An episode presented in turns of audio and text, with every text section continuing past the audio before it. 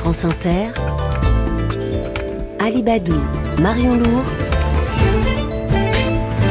le 6-9. 6h20 et le premier invité du 6-9 avec vous Marion Lourd. Il est journaliste, rédacteur en chef du numéro spécial de Society consacré au rap. Un numéro intitulé 50 ans de rap. Bonjour Pierre Boisson. Bonjour. On a du mal à croire que le rap est 50 ans parce qu'on a encore l'image de cette musique de jeunes. Ouais, c'est difficile, il faut presque se, pincer pour y croire. Hein. bon euh, anniversaire, le rap. non, je pense que non seulement le rap est plus vraiment une musique jeune, mais c'est une musique aussi euh, universelle qui s'écoute partout dans le monde. Ce qui était, voilà, c'est né dans les quartiers euh, de New York et aujourd'hui on en a au Groenland ou en Bolivie. On, le voit dans le mag en Italie, partout. Il y en a vraiment partout et c'est universel et c'est transgénérationnel. Nous à Society, on a des journalistes de 18 à 50 ans et tout le monde a un rapport au rap, un rapport intime. Ça, je pense qu'il y a des générations entières et différentes qui ont grandi avec cette musique-là. C'est un peu pour ça que nous, on voulait la célébrer et, essayer de la comprendre aussi. Mmh. on a entendu il y a quelques minutes les rappeurs euh, Tiakola et Gazzo en duo pour le morceau African Badman qui est sorti tout récemment. Qu'est-ce qui fait qu'il est moderne ce morceau? Je pense que c'est une très bonne euh, représentation de la manière dont fonctionne le rap aujourd'hui. Euh, c'est de la drill. La drill, c'est une musique qui vient de Chicago, euh, dans les vraiment dans les ghettos de Chicago, qui s'est exportée à Londres, qui s'est un peu matissée de patois jamaïcains, etc. On a un grand reportage d'ailleurs dans Society sur la drill anglaise. Mm. Et puis après, ça arrive en France. Comment ça fonctionne C'est d'ailleurs c'est Gazo qui l'importe en France. Comment ça fonctionne C'est notamment grâce au réseau, euh, grâce à Internet. Aujourd'hui, les collaborations sont, sont internationales.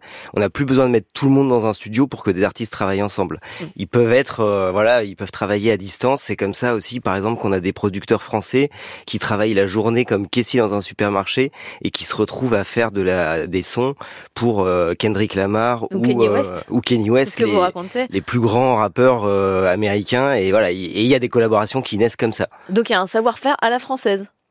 Alors il y a, y a, un savoir-faire à la française, il y a même une spécificité française. Nous on a construit le magazine comme ça, on a un tiers américain, un mm. tiers français et un tiers international. C'est pas du chauvinisme, hein, c'est vraiment que le rap français, c'est un des seuls qui arrive vraiment à tutoyer le rap américain. Et on, on s'est posé la question pourquoi en fait? Et euh, alors évidemment, c'est quelque chose qui traverse un peu le numéro. Euh, on a une interview de Rimka, qui est un rappeur de 113, ou des portraits de Jules qui, qui explique ça. Mais on a aussi posé la question un peu plus directement à 14 rappeurs euh, de toutes les générations. Et alors, ils ont plusieurs explications, mais moi, ce qui, ce que je retiens, c'est que le rap français n'a pas essayé de copier le rap américain. Il l'a, il s'en est inspiré et après il l'a il a il l'a sublimé d'une certaine façon. Et il s'est inspiré pour ça de notamment il a puisé dans les cultures euh, issues de l'immigration dans les sonorités euh, bah, africaines sénégalaises marocaines algériennes. On entend très bien dans Africa Badman de Gazo avant c'est exactement ça qui se passe. Et il y a il y a une très bonne métaphore une très bonne comparaison qui est donnée par un rappeur d'origine irakienne qui s'appelle Samir Ahmad. Et il dit voilà le rap français a fait comme Sergio Leone avec le western euh, avec le western américain. Il il s'en est inspiré, il a repris les codes, il l'a magnifié pour créer quelque chose d'unique. Et maintenant, il s'exporte. Et maintenant, il s'exporte. Hmm. Parmi les clichés qu'on a quand même, malgré tout, encore en France sur le rap, il y a le rap genre euh, masculin, euh, voire macho, euh, les clips avec des danseuses dénudées, etc. Il y a des filles quand même dans le rap, hein, vous le montrez. Il y en avait même à, l'époque d'NTM. Alors, il y, a, y a une annonce intéressée à des destins un peu qui ont été traversés par le rap comme ça. Là, vous parlez de Lady V, c'est un, un, très bon exemple. En fait, Lady V, c'est une graffeuse, c'est une danseuse, et ça a été la compagne de Cool. Elle est décédée malheureusement, mais elle a vécu au premier rang, c'est quasiment Forrest Gump du rap français. Elle était au premier rang de tout ce qui s'est passé. Quand il y avait des gens qui graffaient, elle était là. Quand il y avait des gens qui dansaient, elle était là. Quand il y avait des gens qui rappaient, elle était là. Elle a tout vu. Donc on raconte cette histoire un peu oubliée euh, sur dix pages. Et c'est une histoire très importante parce que c'est aussi l'histoire du rap français et c'est aussi l'histoire de la place des femmes dans le rap français. Ah, je continue ma, ma litanie des clichés. Euh, il y a un article dans votre numéro spécial qui est consacré aux paroles parfois très explicites, des morceaux euh, parfois violentes qui sont utilisés, y compris aux États-Unis, comme des éléments à charge dans certains procès. Je pense euh, à, Young Thug. Et, vous citez un universitaire qui dit de nombreux rappeurs amateurs sont persuadés que l'industrie musicale exige d'eux une violence qu'ils mettent, donc en scène. C'est encore vrai ça?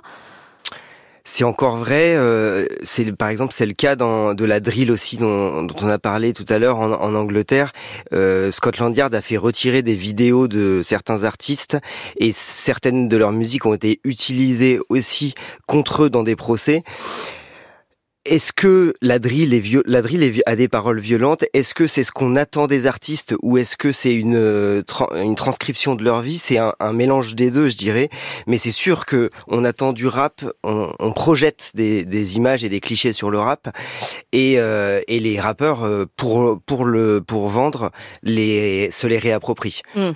Et en même temps, il y en a qui se font euh, l'avocat de la paix. Hein. Je pense à PNL qui a récemment euh, sorti un, morceau euh, en soutien à Gaza. Merci beaucoup Pierre Boisson, journaliste et rédacteur en chef du numéro spécial de Society consacré au rap et dont France Inter est partenaire. Merci d'être venu dans nos studios ce matin. Merci à vous. Merci à tous les deux. Tout de suite, jingle humour.